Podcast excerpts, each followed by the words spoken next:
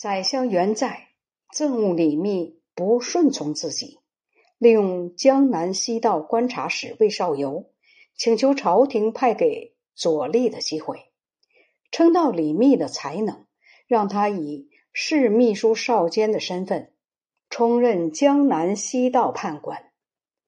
元在被杀，皇帝就把李密召回了京师，又为宰相长衮所记恨。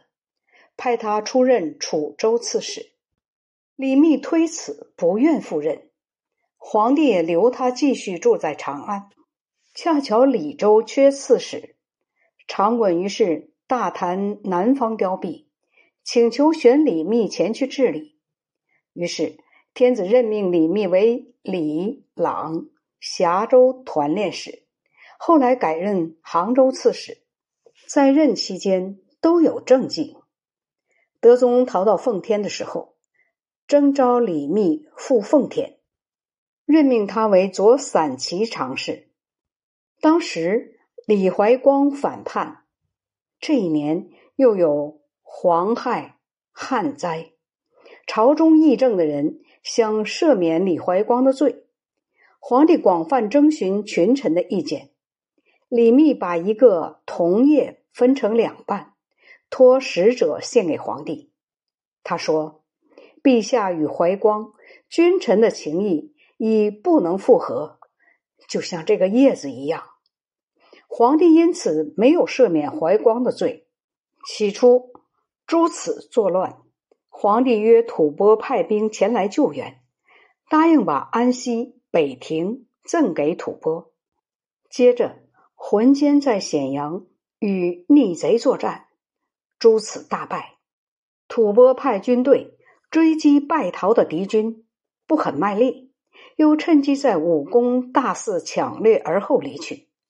京师平定以后，吐蕃派使者来求依约行事。皇帝既然已经答应，准备就把安西、北庭送给吐蕃。李密说：“安西、北庭。”控制着西域的五十七国和西突厥的十个部族，都是产生勇悍士兵的地方。靠他们能够分散吐蕃的力量，使吐蕃不能合兵东侵。现在如果把安西北庭送给吐蕃，那么关中就危险了。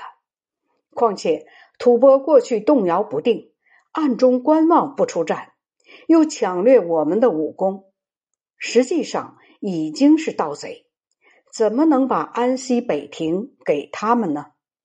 皇帝于是没有把安西北庭送给吐蕃。贞元元年，李密任陕国观察使，他开始凿山开车道，路修到了三门，以便于运送由水路运来的粮食。因为有功劳，李密升任检校礼部尚书。当时淮西的军队为了预防吐蕃趁着秋日马肥时来犯，而屯驻于福州。接着有四千名士兵逃归淮西，也有人说是吴少成秘密招他们回去的。逃兵进入李密的辖境以后，李密派兵在险要的地方阻截，全部将他们消灭。贞元三年。李密任中书侍郎，同中书门下平章事，屡经进爵，被封为叶县侯。起初，宰相张延赏削减全国州县官吏的定员，人们忧愁怨恨，以至于有流离失所、死于道路的。李密请求恢复被削减的官吏定员，皇帝没有听从。皇帝问他。现在的户口比天下太平的时候减掉了多少？